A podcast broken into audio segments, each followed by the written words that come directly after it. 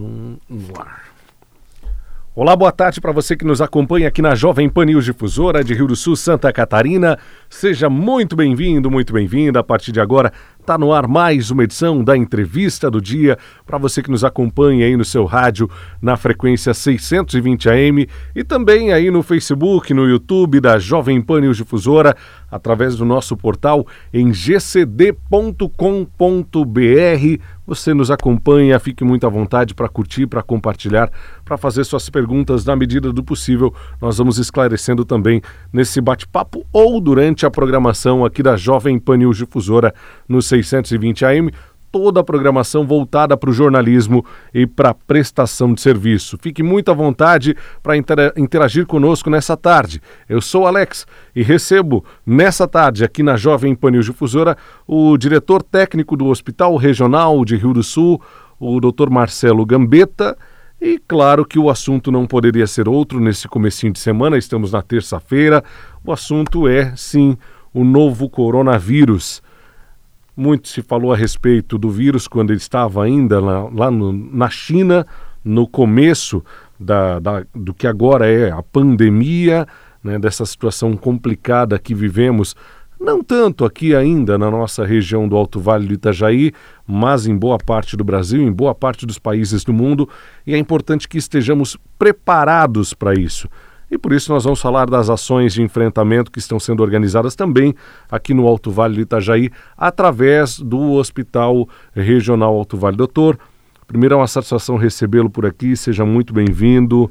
É uma alegria para a gente poder receber. Infelizmente o momento não é tão positivo, né, doutor? Verdade. Mas é importante a gente tratar do assunto. Muito obrigado por ter atendido o nosso chamado também. Boa tarde, seja é. bem-vindo. Boa tarde, obrigado pelo convite. Estou à disposição para tentar acalmar a população em relação às estratégias que estão sendo tomadas no Alto Vale, é, tendo o Hospital Regional como seu pivô central, porque é a instituição de maior porte, para que a gente possa é, atender a população da maneira mais satisfatória possível.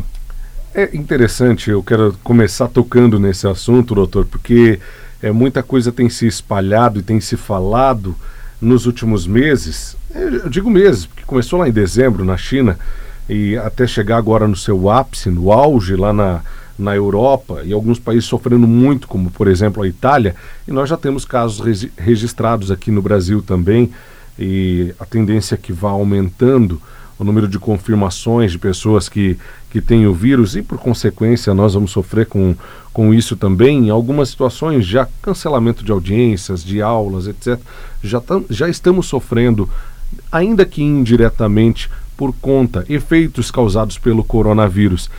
É importante começar essa entrevista dizendo que ninguém aqui quer, aspas, tocar o terror, causar pânico em ninguém. O intuito é alertar de fato, né, doutor? Exatamente. Acho que é, são os, os, extremos sempre são ruins, né? Então acho que quando a gente é muito alarmista, isso é ruim mas também a gente não pode ser simplista ao ponto de achar que Rio do Sul está imune a que apareça um caso a qualquer hora é, de um paciente com coronavírus, até porque é uma região que tem muitos imigrantes europeus e que frequentemente retornam à Europa, empresários, enfim, é, pessoas que vão passear e que estão retornando, e sim são pessoas que podem trazer consigo aí a estarem contaminados com, com o coronavírus. Então, Acho que não é momento para pânico, é momento para a gente é, rever as nossas estruturas né, e, e trabalhar essas estruturas para que a hora que a gente tiver o primeiro caso a gente possa agir de maneira adequada. Doutor, eu sei que o senhor já estava preocupado com essa situação, não de agora, já de, de, meses, né? Já de fevereiro, de janeiro, e já estava estudando sobre isso. É, o que, que o senhor tem a dizer é, de que forma que o hospital regional, que a estrutura de saúde aqui de Rio do Sul, a partir do hospital regional do Alto Vale, está preparada para enfrentar o vírus? O que, que pode ser feito, doutor? Pois então, a gente começou a, a, trabalhar estratégias desde o dia 5 de fevereiro. Né? Então, lá no comecinho de fevereiro, é, quando nem se sabia ao certo o que ia acontecer, mas já tendo a experiência do que aconteceu no passado com H1N1, a gente falou assim: bom, vamos rastrear o que está acontecendo, vamos montar um grupo interno nosso de acompanhamento para ver a questão de abastecimento, como é que está a questão de materiais, de medicamentos, enfim. E esse grupo então já vinha conversando e na sexta-feira que passou a gente decidiu expandir esse grupo para é, instituições externas ao regional. Então nós convidamos vigilância epidemiológica, vigilância sanitária, uh, a própria prefeitura e secretaria de saúde, a Renal Vida, porque é uma preocupação a questão dos dialíticos, porque são um grupo de risco, e a Unimed, para compor junto com a gente, a Regional de Saúde, um grupo, digamos assim, de enfrentamento dessa situação. É, até então, sem caso confirmado, a, a estratégia é o que? É deixar a informação clara para a população, tentar acalmar a população o máximo possível para que não ocorram é, buscas exageradas pelas unidades de saúde, porque o grande medo hoje nosso é a saturação do sistema de saúde num curto período de tempo. Então, essa é a grande preocupação. Certo. Inclusive, na manhã de segunda-feira, de ontem, é, vocês estiveram reunidos em uma coletiva de imprensa tratando dessa situação, né? Dizendo quem pode ser testado, quem não pode ser testado. Aliás, quando procurar o teste de coronavírus e quando não procurar, para deixar claro para a população também, né, doutor? É, é, essa questão da testagem do coronavírus é, tem gerado uma busca é, frequente às unidades de saúde, porque as pessoas ficam na dúvida se tem ou não e elas querem esclarecer essa dúvida mas a gente precisa seguir a métrica do Ministério da Saúde, ou seja, quem a gente vai testar no momento, quem a gente testa são pessoas com febre, sintomas e sintomas respiratórios e que tenham vindo nos últimos 14 dias de qualquer país estrangeiro ou que tenham tido contato com pessoa confirmadamente positiva para coronavírus. É isso afasta, por exemplo, aquela pessoa que não saiu de Rio do Sul nos últimos dias, teve um quadro febril, por exemplo. Não adianta ir para a emergência, é, querer colher a, a, a, sorologia, ali, o exame para definir se tem coronavírus, porque esse exame não vai ser processado pelo laboratório do Estado. Por quê? Porque daqui a pouco satura o laboratório com exames que não são, é, entre aspas, importantes nesse momento e as pessoas que de fato teriam que ter as suas confirmações não terão. Então, esse é o grande dilema: é convencer a população da importância de que, se não preenche esses critérios, hoje, no momento, o melhor é ficar em casa, se isso for possível. Né? Então, é só um quadro gripal, tem um pouco de coriza, enfim, não preenche os outros critérios, não saiu de Rio do Sul, não viajou para o exterior, não teve contato com alguém comprovadamente com coronavírus, fique em casa, use medicações é, convencionais, tipo de pirona, paracetamol, hidrate-se bem, alimente-se bem, é, evite contato com idosos, porque são um grupo é, altamente vulnerável, né? A grande, o grande grupo vulnerável são os idosos, até que tenha recuperação do seu quadro. Porque como a gente não tem casos internamente de coronavírus, parte do princípio que se ele não saiu daqui, ele não pode estar contaminado. Perfeito. É, é diferente no caso de pessoas que estiveram, por exemplo, Brasília, São Paulo, Rio de Janeiro, onde já temos casos, ainda que vindos do exterior, são casos estrangeiros. Nós não temos ainda, pelo menos não tínhamos até essa segunda-feira, nenhum caso é, relatado de transmissão comunitária, de transmissão dentro do Brasil, originariamente do Brasil, como é o caso aqui de Santa Catarina, também não temos nenhum caso desses. Então, se você viajou, teve contato com outras pessoas que tiveram é, contato com pessoas já testadas e aprovadas, daí sim você procura uma unidade hospitalar. Caso contrário, essa é a recomendação. Fique na sua casa, né, doutor? Não é, não é que está negligenciando ou negando o atendimento.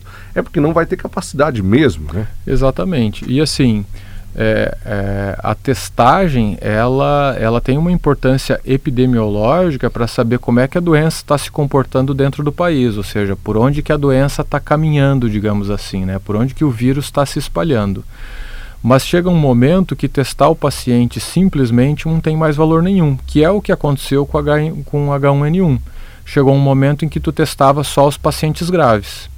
É, é por exemplo, o que o Einstein anunciou ontem, né, na, na segunda-feira, que estava fazendo. É, suspendendo a, a, a tipagem, isso um hospital privado, né, suspendendo as tipagens é, de pacientes não graves com medo de ficar desabastecido dos kits de diagnóstico para a hora que precisar testar os pacientes graves. É, com H1N1, chegou um momento que não se testa mais, testa grave para tu ter um, um, novo perfil epidemiológico dos pacientes graves. Então, acho que é, eu entendo o, a angústia da população de querer correr para um serviço de saúde para afastar que o seu quadro febril seja por coronavírus pela preocupação de uma doença nova, mas isso no momento gera muito mais problema do que solução. Então, permaneçam em casa, é, evitem aglomeros, evitem multidões, evitem ambientes fechados com muitas pessoas, principalmente os idosos, principalmente aqueles que têm alguma doença crônica, né, os cardíacos, os com doença pulmonar, tipo enfisema pulmonar, é, os renais crônicos, os pacientes que fazem hemodiálise, evitar ao máximo situações de exposição que são desnecessárias no momento. Doutor, nós temos um outro vírus que ele tem causado muito prejuízo e tem causado muito problema, eu imagino que também para as instituições de saúde, que é o vírus da fake news. Esse parece muito mais difícil de controlar e a gente tem uma luta diária com ele aqui na Jovem Pan News Difusora, especialmente no grupo de comunicação difusora. Ontem eu li uma, recebi de um, de um ouvinte, de, tentando tirar as dúvidas, é, um, um texto dizendo, é, lá no Canadá trataram assim, assim, assim, lá pelas tantas nesse texto, que eu sei que talvez o senhor já tenha visto também e outras pessoas que nos assistem e nos ouvem nessa tarde também já tenham visto, dizia que se você é, parar de respirar por 10 segundos, você vai sentir se o seu pulmão está funcionando ou não está. E mais, lá no meio dizia assim: tome água a cada 10 minutos porque daí você vai tirar o vírus da sua corrente sanguínea e vai colocar no seu estômago e o suco gástrico vai matar o vírus. Eu disse, pelo amor de Deus. Isso causa um transtorno danado também para quem trabalha no hospital, para quem trabalha diretamente com a saúde. Esse tipo de, desculpa a palavra, mas é bobagem que se compartilha, dizendo: ah, eu não sei se é verdade, mas vou compartilhar, vai que é. Não dá, né, doutor? É, exato. Acho que é, é um tempo onde todos sabem tudo, né? E na verdade, quando a gente avalia a situação específica do coronavírus no hemisfério sul, é, pouco se sabe, né? Porque a gente sabe como é que foi a resposta do coronavírus no inverno do hemisfério norte. Será que ele vai se comportar igual no, no calor do hemisfério sul? A gente não sabe, né? A gente vai começar a descobrir isso nas semanas que se seguem. É, tudo é muito especulativo. Né? Será que o calor vai fazer reduzir a transmissão? Será que o calor vai aumentar a transmissão? Em tese, o que a gente tem de experiência com doenças virais é que o calor é benéfico. Né? Tanto é, é que a gente vê aí as, os grandes quadros é, gripais, H1N1, H2N3, influenza A, influenza B, todos são muito mais graves no inverno do que no verão, porque as pessoas é, fecham os ambientes, elas é, se é, reúnem de maneira mais aglomerada, digamos assim, e isso propicia a transmissão da doença. Mas o que mais tem é notícia fantasiosa, né? E é, e é interessante que a gente vê assim notícias. Ah, eu sou fulano de tal, eu sou da Escola Paulista de Medicina e isso aí que estão falando não existe. Tá, mas como é que não existe? Então a Itália está inventando, tá, tá inventando morto. Óbvio que a doença existe. Ah, o corona não mata. Claro que ele mata. É, tem muita gente morrendo por corona. Ah, não é que ele mata, é uma coincidência porque os velhinhos já iam morrer, mas não está morrendo só velhinho. Né? O velhinho é o grupo é, onde isso é mais é, incidente, mas está morrendo gente jovem também. Então é muita informação falsa, é muita informação é, de dedução é, do indivíduo. E o pior, não é quando a população leiga trabalha com isso, é quando é, populações letradas, né, muitas vezes na área de saúde mesmo, começam a lançar informações que são meras opiniões, porque a verdade, é, o que vai acontecer, ninguém sabe. Né? É, é, é o tempo, e eu, eu costumo dizer que a gente vai ter que tratar com o coronavírus como a gente trata com a enchente. A gente vai ter que ir trabalhando com cotas. É, qual que é a cota agora? Ah, a cota agora é que não precisamos entrar em pânico, não precisamos ter é, nenhuma medida extraordinária, mas precisamos estar preparados. O rio está subindo. E a hora que chegar em 8,5? Bom, a hora que chegar em 8,5 a gente vai ter que tomar outras decisões. E, e essa reunião de sexta-feira foi importante para isso, porque a gente já começa a trabalhar essas decisões, já, já começamos a trabalhar já na sexta-feira que passou. Com o vírus cada vez mais próximo aqui da nossa região, nós temos alguns casos aqui no estado já confirmados. É, e com o fim da estação, a próxima estação começando, é claro que nós temos um calorzinho ainda até meados de abril, meados de maio, enfim. Preocupa ainda mais, doutor? É, o, o fato de a gente estar tá caminhando para temperaturas mais frias acaba sendo um, um, um, preocupador, né? A gente fica um pouco mais atento em relação a isso. Na torcida aí que se o calor for um protetor que a gente ainda não tem essa certeza, que ele se estenda um pouquinho mais, né? A gente nem reclama mais do calor, né? Se ele for um protetor, a gente acaba ficando até é, tranquilo em relação a isso. É, mas pensando principalmente na questão de estrutura, né? Porque no inverno, nas temperaturas mais frias, a gente já tem a incidência das doenças, das demais doenças, ou seja, o H1N1 continua aí, o H2N3 continua aí, a influenza continua aí, ou seja, a gente vai ter um somatório, né, de, de dessas doenças, mais a questão de um novo vírus que seria o, o coronavírus. Uh, enfim, a gente recebeu uma provocação no bom sentido do Estado de como é que a gente poderia ampliar leitos de UTI, essa é a grande preocupação, é, porque os pacientes graves eles acabam indo para respirador, né? então o, o planejamento é que se a gente ultrapassar essa linha de segurança onde a doença esteja de fato presente na nossa comunidade e havendo a transmissão comunitária, é, a gente vai começar a lançar mão, por exemplo, suspensão de cirurgias eletivas, que são cirurgias, entre aspas, desnecessárias nesse momento, elas podem ser feitas num segundo tempo, tentando liberar leitos de UTI. É, nos propomos, junto ao Estado, a criar em caráter emergencial 20 leitos de UTI, mas que ficam na dependência de equipamento, e essa é uma grande preocupação, porque é, não se consegue adquirir respirador é, facilmente, porque o mundo inteiro está querendo comprar e as empresas são multinacionais. Mas começa a surgir, por exemplo, atitudes, como eu li hoje, que o governo da China está mandando muito respirador para a Itália, porque a China está saindo do, do olho do furacão, digamos assim, e a Itália ainda está. E aí estão mandando esses respiradores para a Itália que possam ser utilizados, ou seja, daqui a pouco a gente pode estar tá recebendo respiradores de países que também estão saindo. Então, se houver equipamento, a gente se compromete em montar mais 20 leitos. É, saindo de uma situação hoje, nós temos 20 leitos adultos, 6 neopediátricos e 2 de semi-intensiva, são 28 leitos, a gente elevaria isso para é, 48 leitos. É, é muito, é suficiente? Não sabemos, né? mas é o que hoje a gente conseguiu montar a, a curto prazo, digamos, num, num plano emergencial.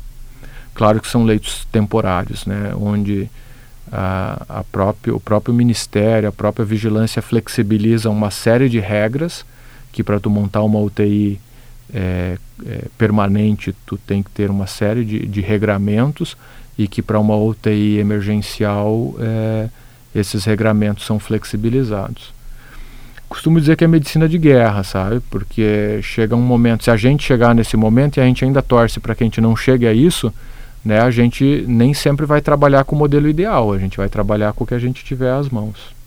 Doutor, o fato é que não dá para brincar com o vírus, com a existência do vírus e com o, a, o, o estrago que ele tem causado no mundo inteiro. A gente ainda não tem casos confirmados aqui na região, mas precisamos estar preparados de fato para a incidência aqui local. Porque pode acontecer, aliás, é muito provável que aconteça também, né, doutor? Exato, é, é muito provável que chegue até nós. É quase uma certeza que vai chegar até nós. E, e entra naquele conceito: ser alarmista é ruim, mas não dá para ser simplista num conceito que se, pro, que se tentou propagar e assim, ah, é só uma gripezinha. Não é, a gente está vendo que tem pacientes que ficam de fato gravemente enfermos, que vão para respirador. O paciente que vai para respirador, ele em média vai demorar três semanas para sair do respirador. Ou seja, a hora que eu ocupo esse leito com um paciente grave, eu já sei que nas próximas três semanas esse leito não vai ser desocupado. Então, é, essa é a grande preocupação. Quando a população leva de uma maneira é, quase que incrédula que a doença é, está aí, é, o que, que pode acontecer? Um pico de incidência num curto período de tempo de muitos pacientes ficando doentes é, e a estrutura de saúde, que já é uma estrutura que trabalha no seu limite, não conseguir é, absorver essa quantidade de pacientes. Então, as estratégias que o mundo inteiro vem usando são o quê? Tentar diluir esse número de casos num período de tempo maior. Né? Fazendo um exercício matemático simples, atender, vamos dizer que no país inteiro as estatísticas do Ministério se concretizem. Eles estimam que é, 1% da população vai pegar, numa, numa estatística bem é, otimista, porque é de 1 a 10, então vamos pegar 1%. 2 milhões de brasileiros, em, mais ou menos, né, pegarão é, o coronavírus. Destes, estima-se que 5% vá para a UTI, vá ter casos graves que, precisem, que, que precisarão de apoio de UTI. São 100 mil casos. Se tu tiver que atender 100 mil casos no intervalo de um mês, é uma situação. Se tu tiver que atender 100 mil casos no intervalo de quatro meses, é outra situação completamente diferente. Uhum. Tu vai ter o mesmo número de casos, mas tu vai conseguir ter um resultado final muito melhor. Porque senão acontece o que aconteceu na Itália. O sistema saturou e chegou um ponto que eles estão tendo que escolher entre um grupo de pacientes qual é aquele que tem mais chance, porque eles não têm estrutura mais para atender aquele grupo todo. Então, é, acho que a gente precisa respeitar a doença. É, essas teorias conspiratórias, isso que foi plantado, que isso não sei o que lá, eu acho que nem entra em questão. Na verdade, as doenças virais graves, elas atingem a humanidade desde que o mundo é mundo. Se a gente pegar o histórico da humanidade, a humanidade foi sendo assolada por doenças virais de tempos em tempos, desde a gripe espanhola até o H1N1, uhum. né? E muito provavelmente isso vai continuar existindo, né? Não vai deixar de existir. E a gente tem que estar preparado para enfrentar isso, com é, respeito, com informação, com informação de verdade, né? Então, a gente tem o site do Ministério, que é quem hoje nos presta as informações oficiais. Então, vamos seguir as informações oficiais. Não o blog deste ou o blog daquele, nada absolutamente contra os blogs, eu acho que eles têm uma importância de, de informação também, mas hoje é muito perigoso a gente ficar seguindo é, informação não oficial. Então, vamos nos ater às informações oficiais. Ô, doutor, é, eu sei que muito tem se falado a respeito de recomendações, o que eu devo fazer, o que eu não devo fazer, mas nunca é demais e a gente uhum. vive isso todos os dias, essa luta de dizer álcool em gel, água, lavar as mãos, etc, etc. Vamos fazer um checklist do que, eu, devo, do que eu tenho que fazer Vamos todos lá. os dias? Com certeza. Assim, é, acho que as duas condições mais importantes no momento, né, é higiene frequente das mãos. Com o que? Com o que tu tiver acesso. Se tu está em casa, água e sabão, água e sabonete, está muito bem, está valendo muito bem. Ah, mas eu quero usar álcool gel. Pode ser. É prático, dá para usar na bolsa, dá para deixar no carro, né? Tem uma praticidade. Mas se tu está em casa, não tem problema algum de se usar é, água e sabonete e água e sabão. É, a chamada etiqueta da tosse, né? Que já se fala desde a época do H1N1. As pessoas têm o hábito de espirrar e cobrir o nariz ou a boca com a mão. Isso é ruim porque tu contamina a mão e aí tu pega em alguma coisa, tu encosta em alguém, tu cumprimenta em alguém. Então aquilo que já se preconizava no H1N1 de tossir no cotovelo, né, é uma estratégia interessante. Né? É, nesta fase, por mais antipático que seja, é, e a gente é um povo latino, afetuoso, né, que gosta do contato físico, tentar evitar ao máximo isso, né? É, cumprimentar exageradamente, se beijar é, exageradamente num cumprimento, é, abraços desnecessários, enfim, é, é, difícil, a gente vê isso pelas crianças no colégio, né? Eles estão sendo orientados nisso, a gente vê o quanto eles sofrem com isso. É, reforcemos isso em casa. Olha, é temporário, né? Daqui a pouco vai ser diferente, mas vamos tentar fazer assim porque isso pode ser bom para todo mundo. Hidratar-se bem, alimentar-se bem, evitar lugares aglomerados de maneira desnecessária. Né? Então assim, ah, eu vou no cinema, precisa ir, pesa bem, né? Ah, vai ter uma palestra num determinado lugar, precisa de fato ir, pesa bem, é, porque nesse momento, em tese, ainda não há um, um, um argumento forte para se, se suspender tudo isso, mas daqui a pouco pode ser que tenha, né? Então, apesar de haver uma, uma informação é, dizer assim, ó, tu não pode obrigatoriamente ir em tal lugar, mas se tu pode evitar, evite. E proteger os idosos. Como é que a gente protege idosos? Se a gente estiver doente, não visite idosos, porque eles são o grupo mais vulnerável, né? Tu às vezes está achando que está tendo só uma gripinha, né? E tu vai lá e expõe o idoso a um quadro mais grave e ele sim pode ter uma consequência maior. É, isso se aplica também, por exemplo, às questões hospitalares. Evite ao máximo visitas desnecessárias. Deixe essas visitas para os familiares bem próximos. Depois, quando essa pessoa estiver recuperada, tu visita ela em casa. Né? É, tudo isso nessa nossa população latina soa muito, muito dificultoso numa fase inicial, mas é absolutamente importante. Higiene, é, evitar contato desnecessário, evitar aglomeros, alimentar-se bem, hidratar-se bem. Essa seria para qualquer doença, né? Se a gente for ver, a gente está é, reaprendendo aquilo que na verdade já nos foi ensinado há muito tempo, né? Que tudo isso reduz a chance de se transmitir, de se pegar a doença. Doutor, especialmente com relação aos idosos, é um público que tem sendo muito tem sido muito castigado. A gente vê isso pelos países europeus, né? O senhor mesmo citou da, a respeito da Itália onde, ah, mas são velhinhos. Né? É um público que tem, tem sido muito castigado pelo corona, porque os efeitos são devastadores, a saúde já é mais debilitada, etc, etc. Então, evitar ao máximo esse tipo de contato e orientar também, para que eles também tenham esses cuidados, né? Exatamente. Eu tenho, minha mãe tem mais de 70 anos, eu estava falando com ela antes de ontem e estava orientando justamente sobre isso, né? É, evite Evite ir em lugares que tu não precisa ir. Ah, mas não tem caso aqui ainda. Ok, mas já se policie nesse sentido. Né?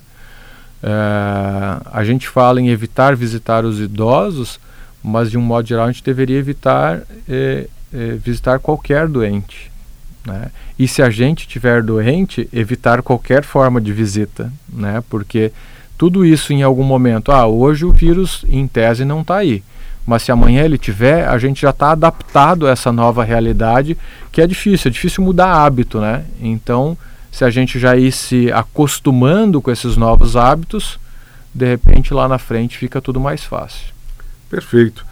É, eu acho que só para destacar, para a gente encerrar esse nosso bate-papo, a respeito desse pânico. Não há motivo para pânico. Vamos reforçar é, é, até para quem está chegando agora, está nos acompanhando agora no final dessa entrevista, é importante estar atento, estar alerta, para que não chegue com força aqui também, né, doutor? É, exatamente. E assim, né, é, gera o pânico pelo, pela novidade, né, uma doença nova. Mas vamos lá, né, sarampo. Tem vacina, tem um monte de gente morrendo porque as pessoas seguem o tal do movimento antivacinal e não querem vacinar, ou não querem se vacinar ou vacinar os seus filhos. Febre amarela, tá aí, correndo solta. H1N1, tá aí, correndo solto. É, tem tanta doença que tá aí, né? É, o trânsito, né? Que a gente da área de saúde considera o trânsito uma doença, né? Os acidentes de trânsito são uma doença. Quanta gente não está morrendo no trânsito? Então, assim, acho que é, é, momento de parar, refletir sobre tudo isso, ver o que dá para se vacinar. Vacina da gripe está chegando aí. O governo decidiu antecipar a vacina. Vacinem-se, pelo menos vocês vão estar protegidos contra H1N1, vão estar protegidos contra H2N3, vão estar protegidos contra a influenza. é, é uma coisa a menos para se preocupar. Não deixem de fazer a vacina da, da gripe que vai chegar logo logo. Uh, sarampo, a mesma coisa. Vacinem-se contra o sarampo, vacinem seus filhos contra o sarampo. São doenças potencialmente evitáveis. Né? É, e os hábitos de higiene que nunca, nunca é demais a gente reforçar né, da importância. É, não esquecer a importância de todas essas doenças, porque senão a gente foca no novo, mas a gente sequer entendeu que todas essas outras doenças também matam, matam milhares de brasileiros todos os anos e pouca atenção tem se dado a elas. Doutor, deixa eu agradecer é, pela presença aqui na entrevista, por ter tirado um tempinho que eu sei que está uma loucura nesse momento, todo mundo está procurando é, o responsável pelo hospital regional, o hospital regional, os órgãos de saúde, todo mundo quer saber mais sobre coronavírus, o que, que, o que, que posso fazer, o que, que não posso fazer. Até os curiosos, já tem caso, não tem caso, estão escondendo. Não tem disso? É, bo bom, é, bom essa sua colocação. Né? Até hoje, é, uma pessoa na rua me, me in, inquiriu sobre isso. Se tipo, e aí, a hora que apareceu o primeiro caso? Gente, todos nós somos absolutamente interessados que, ao aparecer o primeiro caso, se torne público. Porque a partir desse primeiro caso, muda o nosso nível de entendimento e novas medidas são, terão que ser tomadas. E a partir do momento que a gente tenha é, casos de transmissão local, é, muda de novo o grau de entendimento e mudam de novo as medidas que têm que ser tomadas. Então, em hipótese alguma, há qualquer interesse de esconder que apareceu é, um ou outro caso, até porque assim, a gente esconde se a gente tem culpa de alguma coisa, né? E a gente não tem culpa nenhuma de que a doença está aí, né? Ela vai vai tá aí, né? Não é porque eu fiz alguma coisa errada ou porque a instituição que eu represento fez alguma coisa errada. Então por que que eu esconderia? Não há, não há motivação nenhuma. Pelo contrário, há um interesse pleno de que, aparecendo o primeiro caso, toda a população saiba disso por, por todos os meios de imprensa, pelas redes sociais da própria instituição, Secretaria de Saúde, enfim, todos estarão focados em disseminar a informação. Olha, agora precisamos ficar atentos num nível maior, né? Precisamos nos preocupar um pouquinho mais. E assim vai, comparando aí de novo com as cotas da, da enchente que a gente já está tão habituado a conviver, né? A gente vai fazendo as cotas da, da, da vigilância, digamos assim, da vigilância epidemiológica. Doutor, mais uma vez, muito obrigado, viu? Imagina, foi um prazer. A gente está absolutamente à disposição. Assim que tiver coletiva novamente no hospital, é, a imprensa for convocada, estaremos lá para trazer informação em primeira mão, deixar o ouvinte bem informado, direto da fonte, né, direto de quem entende do assunto, para não ter atravessador, para não contar uma historinha que não existe, ou de repente compartilhar coisas que são falsas. Ninguém aqui tem interesse nisso e a gente luta diariamente para que as coisas sejam verdadeiras e sejam passadas para o público. Precisa saber sim. Muito obrigado mesmo. Imagina, eu que agradeço. Esse é o doutor Marcelo Gambetta, ele é diretor técnico do Hospital Regional, conversou conosco nessa tarde de terça-feira aqui na Jovem Pan News Difusora a respeito das ações é, de prevenção, combate, enfrentamento ao coronavírus também aqui no Alto Vale do Itajaí. Nós voltaremos a conversar a qualquer momento, tendo novas informações aqui na Jovem Pan News Difusora e amanhã às três e meia da tarde estaremos juntos novamente em mais uma edição da Entrevista do Dia. Um grande abraço Cuide-se bem e até lá.